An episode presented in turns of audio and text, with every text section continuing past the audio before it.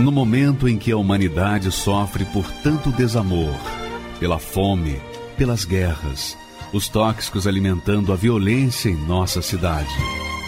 Esta emissora traz até você momentos de amor, paz e alegria, através de um programa feito com carinho para o seu coração.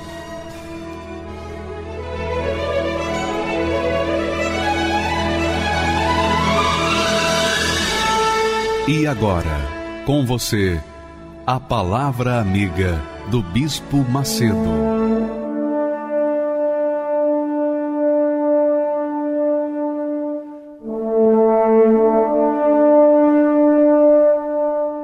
Olá, meus amigos. Que Deus faça de cada um de vocês a própria bênção. E talvez isso venha soar difícil impossível para você.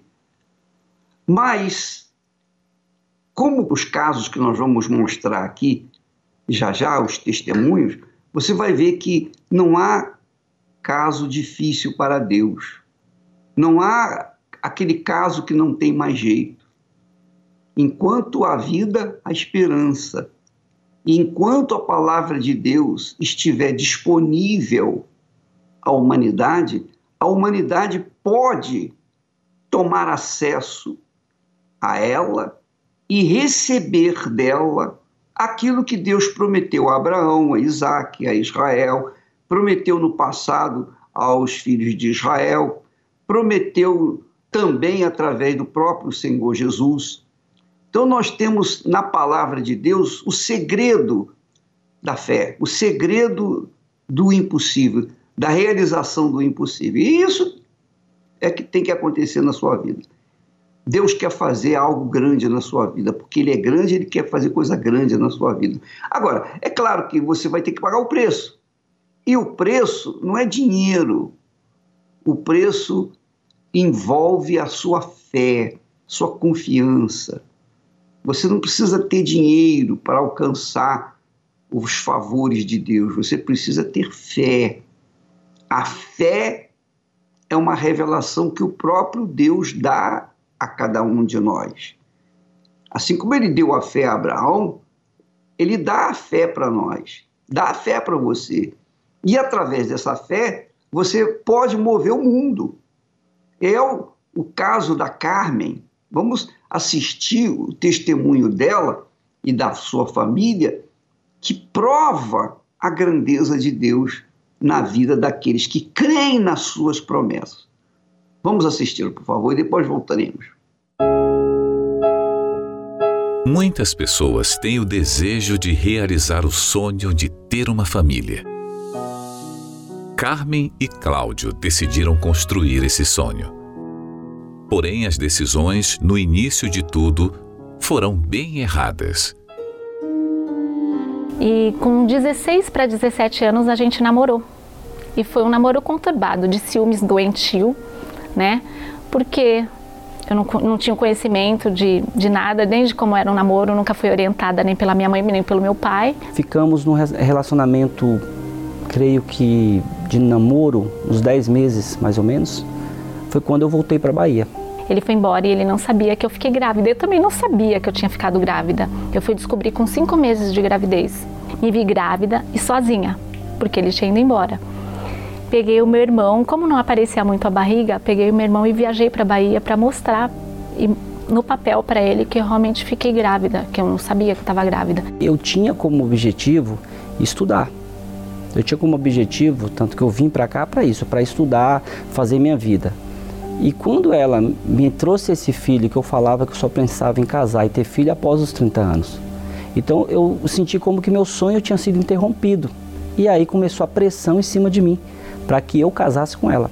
Aí eu, por orgulho, teimosia e do, novo também demais, né, muito imaturo, eu achei por bem não assumir ela e deixei ela na casa do, da mãe dela, dos pais, de, do, dos pais da Carmen. Está aqui sua filha, está aqui a sua neta. E eu dava ajuda de custo na medida do possível. E até no começo eu não aceitava muito a minha filha, porque eu achava que ela era um problema na minha vida. eu sentia bastante, né, quando era criança. Porque eu era criança eu via todo mundo, principalmente em, em festa de Dia dos Pais na escola. Que a gente via o pai lá da, das crianças e eu não via o meu pai. E nessa, nessa indas e vindas durou sete anos. Eu tinha contato com a minha filha, com a Carme, com todas as outras, até eu conheci a minha ex-mulher com quem eu me casei. A gente ficou 15 anos separados, nesse período que ele ficou casado. A gente ficou 15 anos separados e realmente perdemos o contato de vez. Abandonada e desprezada, Carmen, agora mãe solteira e sem esperança, passou a buscar ajuda para sua dor. Quando foi é, nesse período, eu me sentia muito mal pelo fato de ele não me assumir. E fui buscar uma solução e comecei a bater de porta em porta. Eu fui em várias igrejas, cheguei aí na Macumba e eu fui numa sexta-feira na Igreja Universal, pela primeira vez, mesmo não gostando da igreja. Eu não gostava da igreja. E eu fui lá numa tarde, falei, vou bem um dia que não esteja muita gente. Sentei lá no fundo e na mesma hora o pastor falou o que eu gostaria de ouvir. Hoje Deus vai mudar a sua vida. E eu falei, agora eu acho que eu encontrei a solução. E eu pedia para Deus arrancar ele da minha vida. Eu comecei a pedir para Deus arrancar. E sempre que eu pedia para arrancar, eu não pedia para arrancar. Ficava sempre com aquela intenção de que ele voltasse. Mas nesse dia eu fiz a oração e falei: Eu quero que o Senhor arranque ele pela raiz. Quando eu arranquei ele pela raiz do meu coração, eu arranquei o sentimento. Eu arranquei o mal que trabalhava para fazer com que eu ficasse grudada nele e tirar a visão do Espírito Santo, a visão de Deus. E naquele momento eu comecei a buscar a solução para minha vida. E eu coloquei uma pedra, praticamente eu enterrei ele, né? E quando eu enterrei ele, as coisas começaram a acontecer. E uma das coisas mais extraordinárias que aconteceu foi o meu batismo com o Espírito Santo. E Deus só começou a me abençoar quando eu falei assim: Eu quero que a tua palavra se cumpra na minha vida. E eu escrevi: Assim, buscai o reino dos céus e as suas justiças, e todas as outras coisas são acrescentadas. Se essa palavra é verdadeira, as coisas vão começar a acontecer. Então, assim, eu busquei o Espírito Santo, eu fui batizada, comecei a ganhar almas para Jesus. Eu tive um casamento com Deus, eu não fui desamparada. Pelo fato de eu ter casado com Deus, esse é o melhor casamento que eu fiz, né? De ter deixado ele para trás e ter casado com Deus, ter colocado Deus como pai da minha filha eu excluí o pai dela, carnal, e coloquei o espiritual, tanto na minha vida quanto na vida dela. E eu via na minha mãe uma coisa muito boa, que era a segurança que ela me passava. Em tudo, em tudo. Desde mulher de Deus, como exemplo, como sabedoria, como é, exemplo de pessoa. Tipo, do bem mesmo, assim, que não agia de forma errada, que procurava sempre fazer corretamente. Ela, o caráter da minha mãe formou meu caráter. Essa é a palavra. Quando a gente tem o Espírito Santo, a gente tem a visão diferente. Eu sempre orei pela família dele, né? Eu pedia para Deus abençoar. Mesmo que a gente não tinha contato, sempre quando ele vinha em meus pensamentos, eu pedia para Deus, eu não sei o que ele está passando. Vá de encontro à vida dele, vá de encontro à esposa dele, à família dele, ao filho, né? Eu sempre orei. Cláudio nem imaginava que essas orações seriam muito importantes. Mesmo já tendo outra família, ele ainda mantinha velhos hábitos. Mas eu adulterava, eu agredia, eu maltratava. Então, isso foi causando um, um embaraço muito grande, muito grande na minha cabeça, né? E a gente, depois de um tempo, foram muitas guerras, muitas brigas, muitas agressões físicas, muitas traições, um casamento regado a, a tudo que não presta. Então, quando esse casamento de fato acabou, eu sofri muito. Como pai, eu me senti nada, porque meu filho se afastou de mim. Minha filha já não tinha minha filha. Não criei a minha filha. Então, eu pensei até em 2017, quando eu me separei definitivamente, isso após a terceira separação, aí eu me divorciei, eu pensei até em me, em me suicidar. E eu reencontrei elas do nada, não foi algo que eu planejei. Sete anos sem ver a Catarine, a minha filha. Sete anos sem nunca ter visto a Carmen. Sem nem, na mesma cidade a gente não se trombava na cidade. Até que um reencontro inusitado aconteceu. Cláudio foi trabalhar e Carmen assistir a um filme especial Nada a Perder. Eu gosto de ir pro, pro shopping de carro, né? Por causa da entrada do shopping. E esse dia eu saí muito em cima da hora, eu peguei a moto. E fui por um caminho que eu não estava acostumada a ir. Eu entrei meio assim, na dúvida do caminho. E eu tava lá, veio uma motinha amarela, essa moto parou e ficou, vai, não vai, vai, não vai. Eu fui até a moto. Quando eu cheguei à moto, era a Carmen, ela tirou o capacete. E ele falou para mim: Podemos conversar? Eu falei: Eu vim assistir o filme do Bispo Macedo com umas amigas, elas inclusive estão me aguardando. Ele falou assim: É só uma horinha, só para mim conversar com você. E aí a gente começou a conversar. Começamos a conversar sobre a nossa filha. E ficou, ela conversamos ali quase uma hora. Eu pedi perdão para ela, ela não sabia que eu estava divorciado, separado. Eu, ela falou: "Tô orando pela sua família, tenho orado pelo seu filho, pelo seu casamento, que Deus abençoe vocês". Eu falei: "Não, eu não sou mais casado, estou divorciado já fazem oito meses. Mas o que eu queria de você é que a minha filha, que a nossa filha, tivesse algum contato comigo". E eu falei assim: por incrível que pareça, eu sabia que um dia isso iria acontecer e ela está te aguardando de braços abertos. Depois de três dias, na igreja só falava sobre perdão. E mesmo até na segunda-feira da vida financeira, falava sobre perdão. E a minha filha falou assim: mãe, na, no terceiro dia, numa quarta-feira, é, falou sobre o perdão na igreja. E ela falou assim: eu quero ir até o meu pai, você me leva até ele? Eu falei assim: você já está preparada? Ela falou: já estou preparada. Eu falei: então vamos até o seu pai. E aí eu tive a iniciativa de chegar ao meu pai e pedir perdão. Apesar de tudo, né? que ele, ele que fez porque eu era uma criança, eu optei em, tirar isso de mim. Que o perdão ele liberta, né? Então eu decidi ir até meu pai e pedir perdão de todo o meu coração. Eu falei que eu não queria mais isso comigo, que eu queria viver bem. E foi o que aconteceu. Ver a minha filha foi um misto de emoções.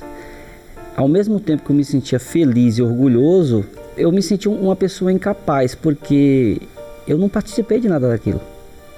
Eu não tive participação alguma na vida dela. No baile de debutante dela eu não estava lá. Na formatura dela do nível médio eu não estava lá. Porque eu nunca fui presente na vida dela. Reencontrar com elas foi algo assim que me fez enxergar algo que eu não tinha. Algo que eu não tinha. A gente, porque uma coisa é você ir para a igreja. Outra coisa é você ter Deus, ter o Espírito Santo. É muito diferente. A mudança de Cláudio o encorajou a tomar uma atitude de recomeçar e pedir Carmen em namoro. Eu topei namorar com ele, né? Porque eu comecei a ver nele diferença. Ele já estava claro, mais maduro, né? Era um homem que foi surrado, né, pela vida. Ele me contou a história da vida dele, tudo o que aconteceu. E confesso que se eu fosse olhar para a história da vida dele e até o mesmo que ele fez comigo e com a nossa filha de nos abandonar, porque eu me senti abandonada, eu não tinha ficado com ele. Mas eu observando ele, as atitudes dele, a maneira dele tratar a gente, eu falei, aí houve mudança. E ele falou para mim que ele tinha se batizado, que ele tinha tido um encontro com Deus. Eu falei, ah, agora tá explicado por que, que você tá diferente. Muito mais que encontrá-las, foi e mais importante até, eu digo para o Senhor, que eu vejo que Deus usaram elas como um canal de bênção para que eu pudesse usufruir e receber o Espírito Santo em minha vida. Porque a gente sem o Espírito Santo, sem a salvação, quem somos nós? E a gente decidiu casar. Eu tive o vestido de noiva, maquiagem, cabelo. Tipo, eu me casei como eu não esperava casar. A minha filha, como eu sempre sonhei, foi a nossa dama de honra trouxe a aliança. E assim, eu até me emociono porque eu nunca imaginei, eu não acreditava, né, que a gente chegaria a essa história. E hoje a gente tem um casamento, né? Eu posso dizer que é o casamento, porque ambos se respeitam. Se não fosse Deus, eu não teria minha família de volta, momento algum, né? e nada disso teria acontecido, né? Porque Deus ele pode todas as coisas. Isso é uma prova viva de que a gente não pode desistir da nossa família. Está ali a hora que o pastor faz a oração, pede para a família se abraçar. Eu, eu não consegui me conter, né? Porque foi algo assim que eu não tinha, eu nunca tinha feito aquilo. Então foi algo muito especial. É uma nova história. E o alicerce dessa história é o nosso Deus. E falo mais uma vez, eu firmo mais uma vez, os três, tanto eu, o meu esposo e a nossa filha. A gente busca priorizar o reino dos céus, a casa, o casamento, o esposo, a filha. Não não substitui jamais o que Deus me deu, que é a presença dele dentro do meu ser. Isso não substitui.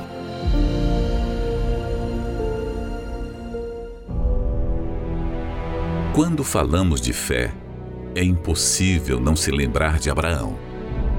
Um referencial para aqueles que buscam agradar a Deus, pois sua fé nunca foi apoiada em sentimentos do coração, mas na obediência à palavra de Deus.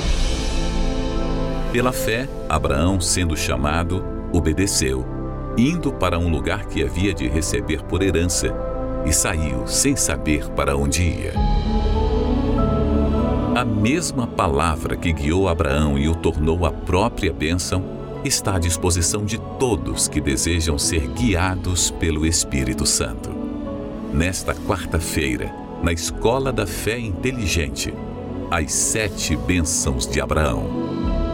Você irá aprender como tomar posse delas pela fé. Às 10, 15 e com o Bispo Macedo às 20 horas, no Templo de Salomão Avenida Celso Garcia, 605 Brás, e em todas as igrejas universal do Reino de Deus. É, nesta quarta-feira, às oito da noite, especialmente, nós estaremos dando continuidade à fé abraâmica. Nós vamos ensinar os interessados. Jesus disse assim: Quem tem sede, venha a mim e beba. Nem todo mundo tem sede. Mas aqueles que tiveram sede, que foram a ele, beberam da água que ele deu, que era a palavra, e essa palavra fez mudar a vida dessa gente, inclusive a minha. Nesta quarta-feira, nós estaremos dando a palavra, ensinando a palavra nessa escola da fé. Eu sei que muitas pessoas gostam de ver os milagres na vida delas, mas essas pessoas, muitas delas, não querem ter o trabalho de saber como, como Deus age, qual o critério que Deus tem usado para abençoar aqueles que o buscam. Então, amiga e amigo, nesta quarta-feira, às oito da noite, nós estaremos dando continuidade a essa palavra, essa promessa que Deus passou para Abraão. São sete promessas, sete, sete promessas essas sete promessas, que você sabe que o sete é o número de Deus. Nessas sete promessas, Deus exprime a sua grandeza para que aqueles que creem, aqueles que bebem da sua palavra, que colocam-na em prática, então tornam-se a própria bênção, que foi o que aconteceu com Abraão. Deus fez de Abraão a própria bênção. Mas antes de fazê-lo como a própria bênção, Deus lhe deu a promessa, a palavra. A palavra de Deus é herança para aqueles que nela creem. Então, quando você crê na palavra do Altíssimo, então você vai ter direito vai ter direitos e privilégios de receber, de viver, de vivenciar aquilo que está escrito nas Sagradas Escrituras. Então, o que Deus fez com Abraão, Ele quer fazer na sua vida também. Ele faz na minha. E Ele quer fazer na vida de todos os que nele creem. Então, nesta quarta-feira, às oito da noite, nós estaremos ensinando a fé abraâmica e o segredo dele, o segredo de Abraão porque Abraão era um homem comum, um pecador, um homem idólatra, ele vivia no meio de um povo idólatra. Então, Abraão era um homem pecador. Porém, ele tinha, ele carregava consigo uma coisa que agradou a Deus. Nós estaremos falando sobre isso nesta quarta-feira, às oito da noite, aqui no Templo de Salomão. Agora nós vamos assistir o testemunho lá do Rio de Janeiro, e que o caso dessa moça era um caso perdido. Caso perdido, não tinha mais jeito para os homens, naturalmente, mas teve para Deus. Vamos ver o milagre que aconteceu na vida dessa jovem. Como é seu nome? Mara Júlia. Mara Júlia. Quem é quem aí, Mara? Esse daqui é o meu pai, a minha mãe, a minha irmã e meu filho. Seu pai, minha mãe, sua mãe, sua irmã, irmã, e seu e meu filho. filho. Quem lutou por quem? Meu pai e minha mãe lutaram por mim. Lutaram por você. Quando falar, fala só um pouquinho mais perto. Você lutou por ela. Quem era? Como é seu nome? Edgar. Quem era sua filha, Edgar? Um caso perdido. Perdido, perdido, perdido. Por que sua filha era um caso perdido?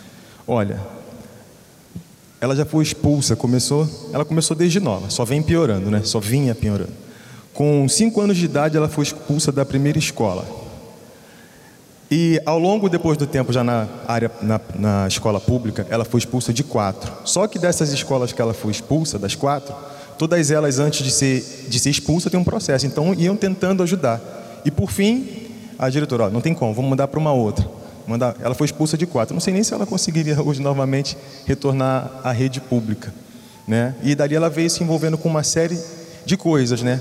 Já acordamos em casa, né, olhar pela janela, ver o giroflex polícia. Chegava lá, lá dentro da viatura, polícia levando. Já acordei de manhã, ligar a televisão para ver um jornal e daqui a pouco eu estou vendo uma opção de gente preso, Mara Júlia no meio, né? Enfim, só sofrimento. É, ao longo desse, desse tempo, chegou uma vez o tio dela, ela, ela conhece, ela rodou todas essas comunidades aqui do Rio de Janeiro, com o uso de drogas, prostituição, aquela coisa toda. Ali era você. Sim. Era eu. Você usava qual droga? Eu usava, eu bebia, já fumei cigarro, só que eu parei. Usava, o que eu usava mais era crack e maconha. Você chegou ao crack? Sim. Todo mundo dizia que você era um caso perdido? Sim, todo mundo dizia, ninguém acreditava em mim. Todo mundo ficava desconfiando de mim, onde que eu ia, falava que eu ia roubar as coisas, falava que eu falava muito, que eu era muito fofoqueira. Chegou perto de morrer? Sim, já cheguei perto de morrer. De os bandidos tacar a arma na minha, assim, o fuzil na minha cara. E eu ali eu, sem fazer nada, assim, desesperada, e eles com fuzil na minha cara. Bicho, eu uma vez, o tio dela me ligou e pediu para me buscar numa comunidade. E eu cheguei nessa comunidade, era com uma Fiorina, aqueles carros baú atrás. Aí demorei a achar ela quando, ela, quando eu coloquei ela dentro do carro, o tio dela chegou desesperado e falou assim: Cadê ela? Eu falei: Ela já está aqui. Ele sai, sai, sai, que os caras mandaram ordem agora para matar ela. Tinham chegado lá na casa, eu tinha colocado ela dentro do carro, tivemos que sair correndo, que eles tinham dado a ordem para matar ela. Passagem na polícia. Quatro passa, passagem quatro, ela responde, respondia a quatro processos, cada um com um nome diferente. Que toda vez que ela iria, ela iria presa, ela dava um nome diferente. Ela já foi presa, já ficou no sistema penitenciário por seis meses em um, depois dois em outro, fugiu. É, a juíza, quando eu, numa dessas, a gente recebia várias intimações, várias, várias, várias intimações. Numa dessas audiências, a juíza falou para mim assim: Olha, eu vou ser sincero, se o senhor não conseguir dar um jeito na sua filha, é melhor só fazer um, um, um preparar para a morte. Aí cheguei em casa, conversei com a minha esposa e fizemos o plano funeral. Aí fizemos o plano funeral já tem já um tempo. Todo ano vai sendo renovado, porque a gente estava falando com ela, já que está complicado, vamos, vamos. A juíza disse que era melhor fazer um plano funeral, que só via morte para ela. Exatamente. Não via mais saída para ela. Não via mais saída. Entendeu? E você fez o plano? Fiz o plano. Fiz o plano, vamos fazer o plano, porque a gente não vê ela se esforçar para uma mudança, nada daquilo. Teve uma outra vez, esse mesmo tio dela, é, a nossa vida foi só humilhação, só vergonha, delegacia, é, defensoria pública, todo quanto é lugar, conselho tutelar, eles botavam, só ter uma ideia, botavam ela em certas instituições que as, os próprios cuidadores abriam o portão e mandavam lá, e pode ir, pode ir, é, do, no, na, em abrigo, né? No abrigo, abrir uma porta, como quem diz, é melhor lá fora do que ela aqui dentro. Eles não suportavam. O tio dela passou uma, uma humilhação para nós até constrangedor o que a gente vai falar. É, uma vez o tio dela chamou a gente para poder a gente tirar ela de uma comunidade que ela, ela teve relações numa noite com cerca de quase 30 homens. Por, por vontade, não foi, a, não foi a força. A gente foi lá e não pudemos nem fazer a ocorrência, porque ela que quis. E se a gente fizesse a ocorrência, poderia colocar a família dela na comunidade em risco. Isso aqui que a gente está falando não é nem um terço do terço do terço do que a gente já viveu. E tudo isso, ela é menor de idade. Ela já trabalhou em casa de programa. E isso tudo a gente descobria por rede social, porque ela sumia. Ela aparecia em casa, depois ela sumia. Sumia um ano, sumia dois, aí aparecia, aí alguém via, ou a gente descobria que ela tinha sido presa em algum lugar. Enfim, essa foi a história. Por, assim, adiantando, senão a gente acaba a reunião aqui, ela foi é, ganhar o, o, filho dela na maternidade e ela já estava sendo monitorada no pré-natal. Então, quando o neném dela nasceu, a juíza já deu a ordem e pegou. Ela não pôde ficar com o filho. Então, ou seja, quando três dias que ela teve alta, a justiça mandou tirar a criança. Foi uma dor imensa, né? Você fez um, um voto ao Deus do impossível. Era impossível isso aqui. Sim, senhor, impossível. Mas a gente nunca deixou de usar fé. Todos os votos, tudo, a gente sempre colocou força, porque a gente já perdeu casa por causa dela. Nós já fomos expulsos de um lugar, acabamos de construir a casa, fomos expulsos. Muito sofrimento. Muito sofrimento. Você fez votos por ela. Por ela, por ela. Toda a força a gente sempre colocou no altar por ela. E ela agora? Olha, é uma outra pessoa. Eu entro, eu falo até às vezes com a mãe dela, às vezes eu entro no quarto, aí eu fico muito feliz. Eu vejo ela ajoelhada orando, ela não me vê. Eu vejo ela tá orando, tá vendo uma série bíblica, tá lendo a Bíblia, aí tá sempre assim envolvida com as coisas. Eu não vejo ela envolvida com mais nada. O WhatsApp dela hoje é outra rede, com outras pessoas, né? Enfim, eu, sinceramente. Largou tudo. Larguei tudo. Hã? Fala só um pouquinho mais perto. Larguei tudo. Crack, prostituição. Prostituição, tudo. Você era totalmente perdida. Totalmente perdida. Não tinha casa para mim mais. Só a morte mesmo. Você, essa semana, tem um vídeo aí. Sim, senhor, tem um Que você vídeo. mandou ela buscar as compras no carro. Isso, é. Essa semana, na quinta-feira, a gente conseguiu a, a, a, a guarda da criança novamente, né? Ganhar a criança novamente. Ela não sabia. E aí, a gente tinha ido para São Paulo. Quando a gente estava chegando, na madrugada eu recebi a mensagem, eu não falei nada para ela, que tinha saído da guarda. E quando eu cheguei em casa, falei com ela que tinha ido no mercado fazer umas compras e pedi para ela pegar as compras na mala. Aí quando ela abriu a, a mala, né, que ela viu as compras. Era a criança dela? Era a criança Coloca dela. aí, por favor. Coloca aí para eu ver.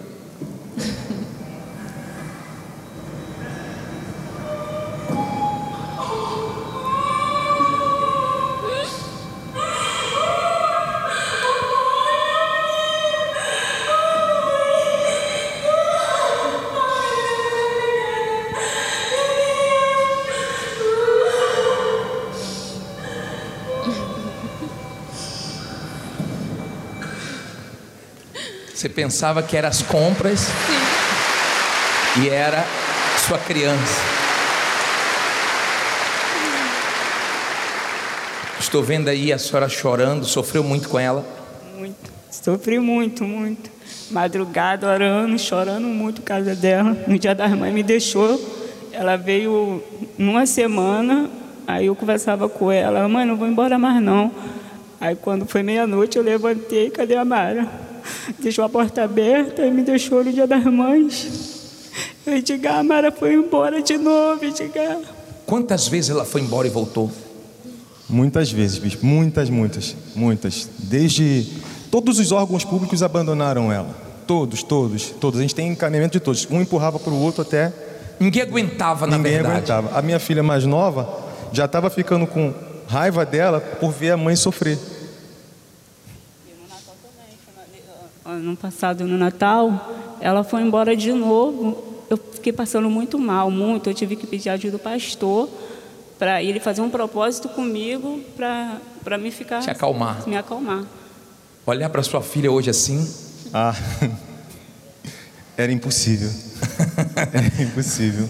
Mas o Deus do impossível honra quando você faz sua parte. Deus lembrou do voto que você fez. Amém. E Ele honrou. Deus abençoe, tá? Obrigada. Você já procurou a tantos especialistas, os melhores médicos, advogados, as melhores clínicas de recuperação, os melhores psicólogos, especialistas e mais especialistas que fizeram tudo o que estava ao seu alcance. Mas nenhum deles é especialista no que é impossível. Para isto, somente Deus, o único especialista em impossíveis.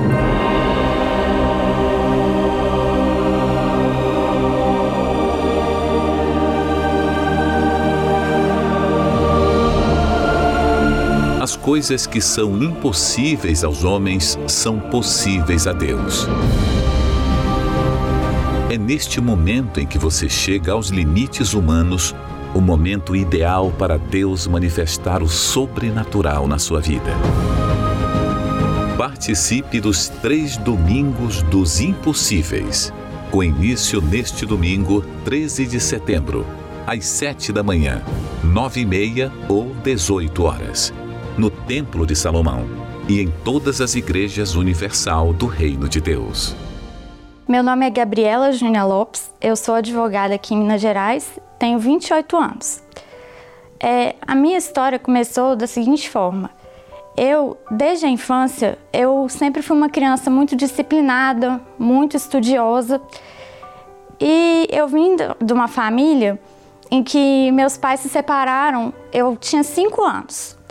Eu percebo que isso, de alguma forma, me afetou. Eu era muito irritada, eu tinha situações que eu me irritava bastante. Nenhuma criança espera que seus pais venham se separar e, e tudo. E aí minha mãe me criou, eu fui criada com ela e eu fui criada como católica, né? Eu fiz aqueles rituais todos da igreja católica, de crisma, primeira comunhão, e era a realidade que eu conhecia.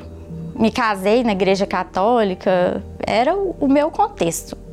Para mim aquilo estaria me aproximando de Deus, né?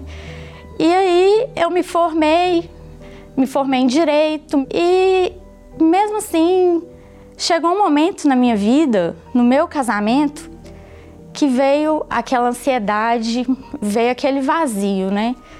Veio um questionamento existencial muito forte, muito forte, assim, um pensamento suicida mesmo. Poxa, por quê? Por quê? por quê que eu vim no mundo, né? Digamos assim, por quê? E aí começou aquilo, né? Aquela perturbação, né? Eu comecei a desenvolver síndrome de ansiedade, insônia e procurei médico, né? Porque eu achava que era no psiquiatra que eu ia resolver aquilo. E aí eu tomava remédio. Tomava remédio, mesmo assim, eu, aquela pessoa irritada, extremamente irritada dentro de casa. E, poxa, eu tinha um lar, tinha um marido, tinha uma profissão e aquilo, né? Aquele vazio existencial, aquele questionamento mesmo, aqueles pensamentos que eu não sabia de onde vinha aquilo. É, num belo dia, eu estava com a minha mãe e nós estávamos passeando pelo centro de Belo Horizonte, uma segunda-feira de manhã. E aí, naquele dia, nós estávamos juntas e fizemos, acabamos de fazer uma compra e, e, e eu falei com a minha mãe, eu falei, mãe, eu gostaria de conhecer aquela igreja do templo o templo que fica na Olegário Maciel, né, que é um templo muito bonito. E assim, eu sempre já tinha visto, mas eu nunca tinha entrado, não conhecia. Para mim, a realidade que eu conhecia era eu era criada católica, não sabia. E aí eu falei com ela, eu gostaria de conhecer essa igreja universal. Ela virou para mim e falou: "Não, eu topo, vamos lá". Aí nós duas e chegando na igreja, foi tão especial para mim que não tem como eu esquecer esse dia. Esse dia para mim ficou marcado. Porque eu não conhecia a igreja, não sabia de nada.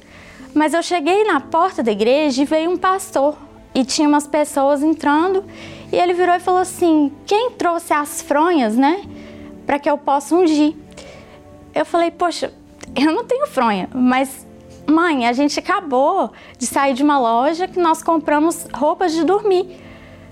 Eu falei com ela, pega as vestes aí pro pastor ungir, né? Já que ele tá falando. Aí ele foi, ungiu. Aí nós entramos assim, né, sem conhecer nada e tudo. Aí a gente assistiu aquele culto e dali minha vida nunca mais foi a mesma. Nunca mais. Porque tudo que foi falado ali, naquele dia, foi para mim. Tudo que foi falado ali era o que eu estava passando. Parecia que aquele homem de Deus conhecia. Porque não tinha como. Foi, foi para mim. Foi coisa de Deus mesmo.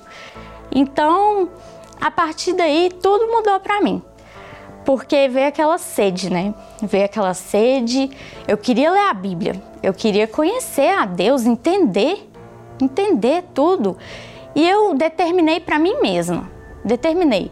Se eu sempre fui uma pessoa estudiosa, muito estudiosa, agora eu vou focar em estudar a palavra de Deus, porque eu não conheço e eu quero conhecer. Aí eu comecei, eu li a Bíblia, eu li a Bíblia e eu vinha, vinha nas reuniões, Aí eu descobri o Godlywood, fiz os desafios todos.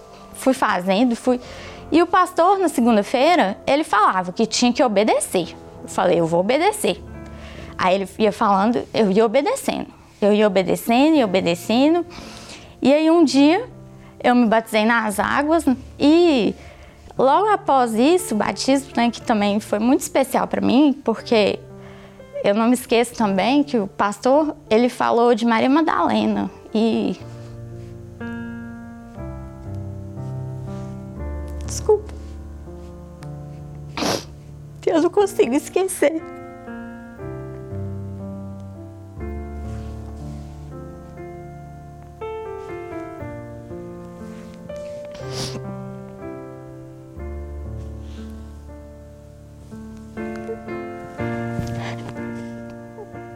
E aí eu, eu fui com meus propósitos.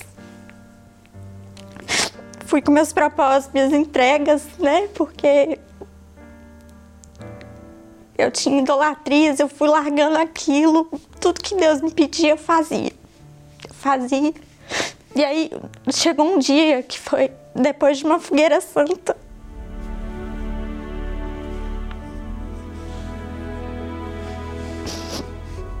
Naquele dia, eu decidi optar. E no finalzinho da reunião, no finalzinho, o pastor, ele virou e falou para Deus passar a intrepidez. Falou, meu Deus, passa essa intrepidez para esse povo. E foi ali, foi ali que Deus me deu a certeza, aquela certeza que nada vai me tirar. Deus me deu aquela certeza. Ali eu entendi tudo, eu entendi o motivo que ele me trouxe aqui. Eu entendi tudo. Minha vida nunca mais foi a mesma, nunca mais. Aí tudo ficou muito claro para mim. Tudo ficou muito claro. Por que, que ele me trouxe aqui naquela segunda-feira, às 10 horas da manhã.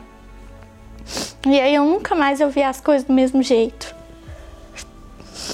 Hoje tudo mudou, porque eu costumo definir o Espírito Santo para mim, ele trouxe alegria de viver para. Alegria de viver, coisa que eu não tinha. Ele trouxe alegria, tranquilidade. É uma condição de eu amar até meus inimigos. Assim, eu peço a Deus para ele não me tirar isso nunca. Não me tirar isso nunca mais na minha vida, porque só o espírito dele me permite ver as coisas do jeito que eu vejo hoje. Ele é tudo para mim, tudo. Eu não tenho insônia, eu não tenho ansiedade, eu não tenho desespero com nada. Aquela irritação, tudo foi embora. Ficou tudo diferente na minha vida. Tudo aquilo, sabe?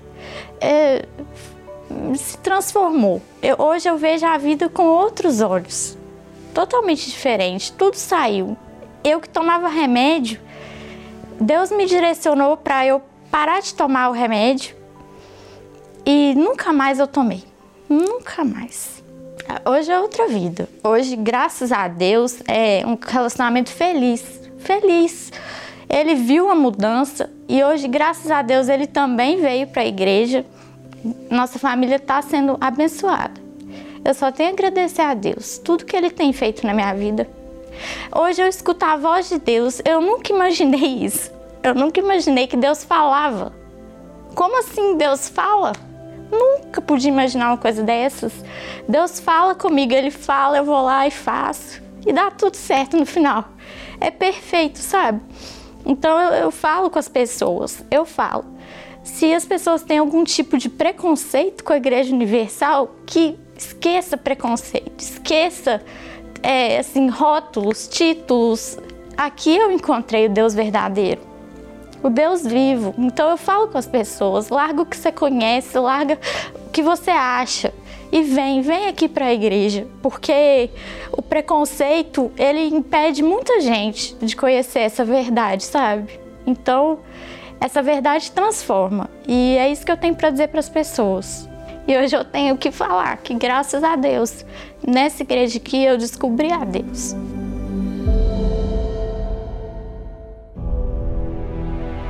Quando falamos de fé, é impossível não se lembrar de Abraão. Um referencial para aqueles que buscam agradar a Deus, pois sua fé nunca foi apoiada em sentimentos do coração, mas na obediência à palavra de Deus. Pela fé, Abraão, sendo chamado, obedeceu, indo para um lugar que havia de receber por herança, e saiu sem saber para onde ia. A mesma palavra que guiou Abraão e o tornou a própria bênção está à disposição de todos que desejam ser guiados pelo Espírito Santo. Nesta quarta-feira, na Escola da Fé Inteligente, as sete bênçãos de Abraão. Você irá aprender como tomar posse delas pela fé. Às 10, 15 e com o Bispo Macedo às 20 horas, no Templo de Salomão Avenida Celso Garcia, 605 Brás, e em todas as igrejas universal do Reino de Deus. Meu nome é Moacir Cordeiro Rocha, eu sou atleta de MMA, atleta profissional, só que eu não conhecia a Igreja Universal. E eu ouvia falar muito mal, entendeu? Eu não conhecia pessoalmente. Eu ouvi reportagens na televisão falando mal do Bispo Macedo. As pessoas falavam, ah, lá eles só querem dinheiro. Lá eles só vão querem dinheiro, só fala de dinheiro. Tive acesso a, a algumas informações que as pessoas. Eu vi essa reportagem na televisão, eu consegui assistir essa reportagem na televisão falando das malas de dinheiro. E a respeito das curas, muitas pessoas chegavam e falavam: Não, isso é mentira, isso é mentira, não tem como a pessoa chegar doente e ser curada assim. Fiquei com aquilo na cabeça e eu já criei uma imagem da igreja que não era verdade na minha cabeça ali escutando aquelas coisas, eu achei que aquilo era verdade. Eu não queria nem conhecer a Igreja Universal. Quando eu via na televisão, eu já, já ficava assim, já mudava de canal, às vezes de tanta coisa que eu já tinha ouvido da igreja. Olha, eu era uma pessoa que por fora eu aparentava estar normal, mas por dentro eu estava muito triste. Eu era uma pessoa triste. Eu, a minha vida sentimental era uma vida destruída. A minha vida sentimental era um desastre, eu não dava certo com ninguém. A minha vida financeira, eu chegou um ponto eu vender todas as minhas coisas e voltar para casa da minha mãe e eu dormir do lado da mesa. O dinheiro não não dava, o dinheiro não dava. Eu pagava uma coisa, pagava outra e o dinheiro sempre faltava, nunca sobrava nada. E assim, eu tentava, tentava, me esforçava muito e não conseguia resolver essa situação me senti um derrotado por, por não ter a minha casa, por estar na casa da minha mãe novamente, por não ter uma família, a minha família, né, minha esposa, não ter uma esposa e não tinha visão de futuro, não tinha visão de, de prosperar, não tinha uma visão de crescer. Eu estava vivendo um dia após o outro só sobrevivendo. Eu estava sobrevivendo, eu não tinha uma vida feliz através da televisão. Eu, apesar de, de ter o preconceito por causa das fake news, porque você cria um preconceito atra, através daquelas informações que você recebe. Eu comecei a assistir o Minuto de Paz. E uma coisa chamava minha atenção, quando o, o bispo falava do Espírito Santo. E as pessoas falavam do Espírito Santo de um jeito que chamou minha atenção. E eu queria saber o que era aquele Espírito Santo, que as pessoas eram tão felizes, diferentes. Eu nunca tinha visto ninguém assim. E elas falavam do Espírito Santo, que o olho brilhava. E eu falei, eu tenho que conhecer, eu quero saber o que é o Espírito Santo. eu decidi, eu falei, eu vou nessa igreja. Eu quero ver como é que é esse negócio do Espírito Santo, se é verdade mesmo, o que, que é isso? Eu fui com o pé atrás, eu já já estava com sete pedras na mão, que nem as pessoas falam. Eu já fui com sete pedras na mão, já desconfiando de tudo, criando uma resposta para tudo. E quando eu cheguei lá, foi tudo diferente. Foi tudo diferente. O, o pastor começou a pregar e aquelas palavras foram me aquebrantando. Ele começou a falar sobre o Espírito Santo. Ele foi numa quarta-feira, a busca pelo Espírito Santo, aquilo chamou minha atenção, nunca tinha sentido aquilo e era uma coisa diferente, inexplicável. A partir daquela reunião eu já saí dali diferente, eu já vi as coisas diferentes. Eu vi que tudo aquilo que me contaram não era bem daquele jeito, não era daquele jeito ali eu comecei a enxergar a igreja de uma nova maneira. Eu falei, não, não era aquelas coisas que eu vi na televisão, falando mal do Bispo Macedo, aquelas coisas que as pessoas me falavam da Igreja Universal, aquilo não é, não é verdade, não tem como. Comecei a frequentar as reuniões e minha vida já foi mudando, o meu interior. Eu já fui, já fui sentindo, as pessoas começaram a notar, falar, nossa, você está diferente, você está mais feliz. E o pastor foi me orientando, eu fui buscando e aquilo foi me deixando cada vez melhor, cada vez melhor. E um domingo foi um divisor de águas. Foi minha vida antes e depois de receber o Espírito Santo. Não tem explicação. É uma, uma alegria, é um, uma paz tão grande. O Espírito Santo te dá uma força inexplicável. Hoje eu estou aqui em São Paulo eu sou atleta profissional de MMA, já tenho várias lutas. Hoje eu estou numa das melhores equipes de São Paulo. Deus me colocou no lugar certo. Deus vem cuidando de mim. E hoje eu tenho a minha esposa, graças a Deus, eu tenho a minha esposa, uma mulher de Deus, uma mulher que eu amo muito e que me ama do jeito que eu pedi para Deus. É, hoje o meu casamento é feliz. Hoje eu tenho a minha casa. Hoje eu tenho a minha casa. Hoje ah, tem pouco tempo que eu me mudei para São Paulo, mas já tenho minha casa mobiliada.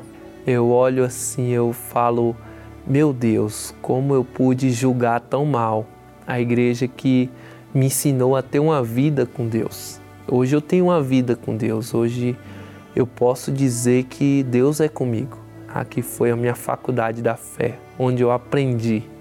Aprendi, obedeci, coloquei em prática e tive resultados. E estou tendo resultados até hoje. Para quem tem aquela visão negativa da igreja, venha conhecer, venha conhecer, tire suas próprias conclusões.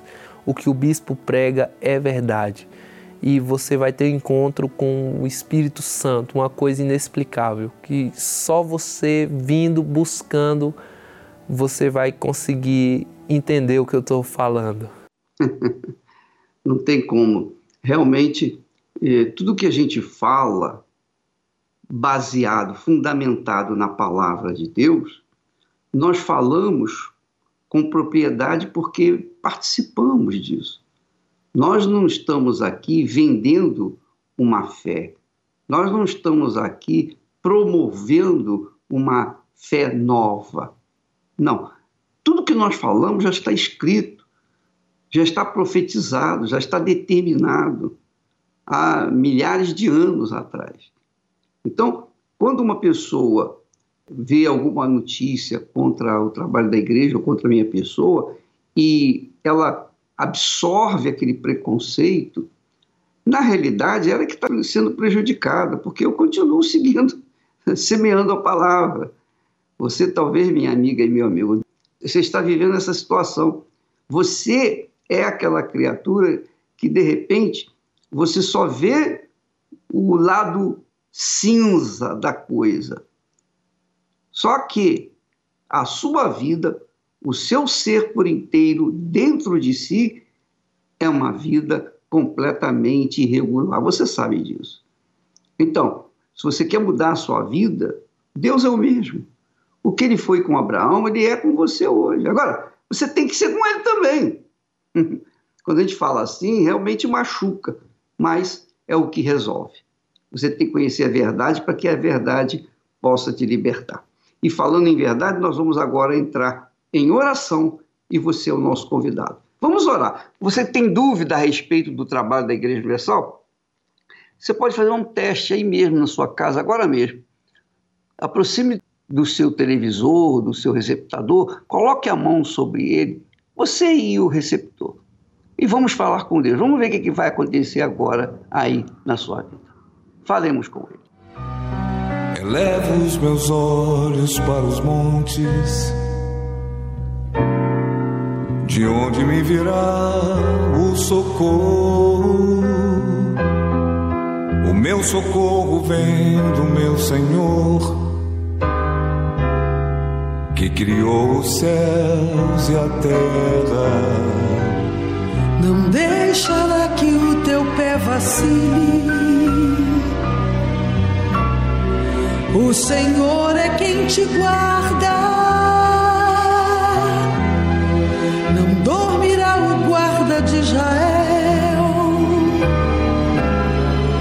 Pois ele é o teu socorro.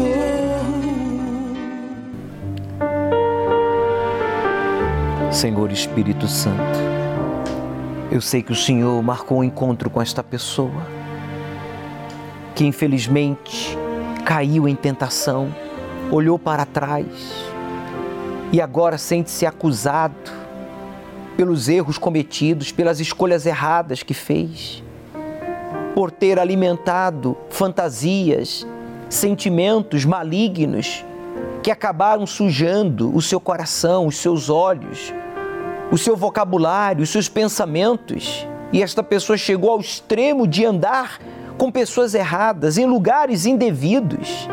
E agora, aí, caído, prostrado, ele diz: Eis-me aqui, Senhor.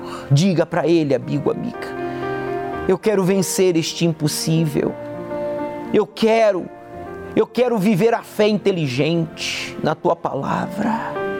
Eu quero te buscar e te conhecer como o Senhor realmente é, poderoso, magnífico, altíssimo, eterno. Ó oh, Deus de Abraão, de Isaac e de Israel, se eu sou teu servo, dá um sinal para esta pessoa agora, arrancando essa depressão, essa tristeza profunda, esse desânimo, essa vontade de morrer, de deixar tudo e fugir.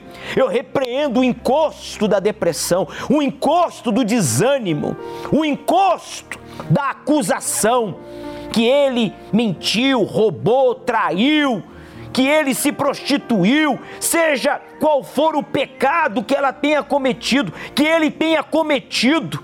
Meu amigo, coloque as mãos sobre o seu peito, faça uma pressão e diga: Eu não aceito mais. Carregar essa acusação, esse peso, pois Jesus morreu por mim na cruz para me perdoar e ressuscitou para me batizar com o Espírito Santo. Então agora, fale agora, fale forte agora, em o nome de Jesus, saia toda opressão, toda angústia, acusação. Meu Pai, use esta água como um ponto de contato. Abençoe esta água e traga a todos os nossos ouvintes, telespectadores, internautas, a paz que só o Senhor pode nos proporcionar, como também a força para te buscar e a coragem para te obedecer. E você que crê, diga: Eu creio. Então beba, participemos juntos desta água consagrada a Deus. Receba a resposta de Deus aí agora, pois você já não está só. Ele te abraça e abraça forte. Ele diz para você: Eu estou contigo. Você crê? Você crê? Então diga: Eis-me aqui, Senhor. O Senhor é quem te guarda, a tua sombra direita. Ele guarda a tua alma, te protege contra o mal. Ele guarda a tua entrada e a tua saída, desde agora e para sempre. Meu nome é Lindinalva. Conta pra gente, senhora Lindinalva. Tinha bastante dor nas articulações, né? Bastante dor mesmo, né?